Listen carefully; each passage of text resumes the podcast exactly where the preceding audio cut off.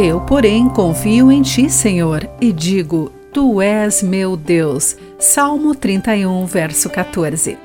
Olá, querido amigo do Pão Diário. Bem-vindo à nossa mensagem de esperança e encorajamento do dia. Hoje lerei o texto de N. Setas com o título Que tipo de Salvador ele é? Ano passado, minhas amigas e eu oramos pela cura de três mulheres que lutavam contra o câncer. Sabíamos que Deus tinha o poder de curá-las e pedíamos que ele agisse todos os dias. Havíamos visto a ação de Deus no passado e críamos que ele poderia agir de novo.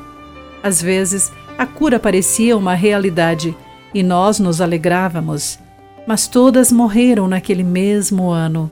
Alguns disseram que aquela foi a cura definitiva e, de certa forma, era. Mesmo assim, a perda nos feriu profundamente. Queríamos que o Senhor as tivesse curado aqui e agora, mas por razões que não podemos compreender, nenhum milagre aconteceu. Algumas pessoas seguiam Jesus por seus milagres e para que ele suprisse suas necessidades. Algumas simplesmente o viam como o filho do carpinteiro, de acordo com Mateus 13, 55 e outras esperavam que ele fosse seu líder político. Outras pensavam que ele era um grande mestre, de acordo com Mateus 7, 28 e 29. Enquanto outras deixaram de segui-lo porque o seu ensino era difícil de entender. Jesus nem sempre atende às nossas expectativas com relação a ele. No entanto, ele é muito mais do que podemos imaginar ele é o provedor da vida eterna. Ele é bom, sábio, ama, perdoa, permanece perto e nos consola.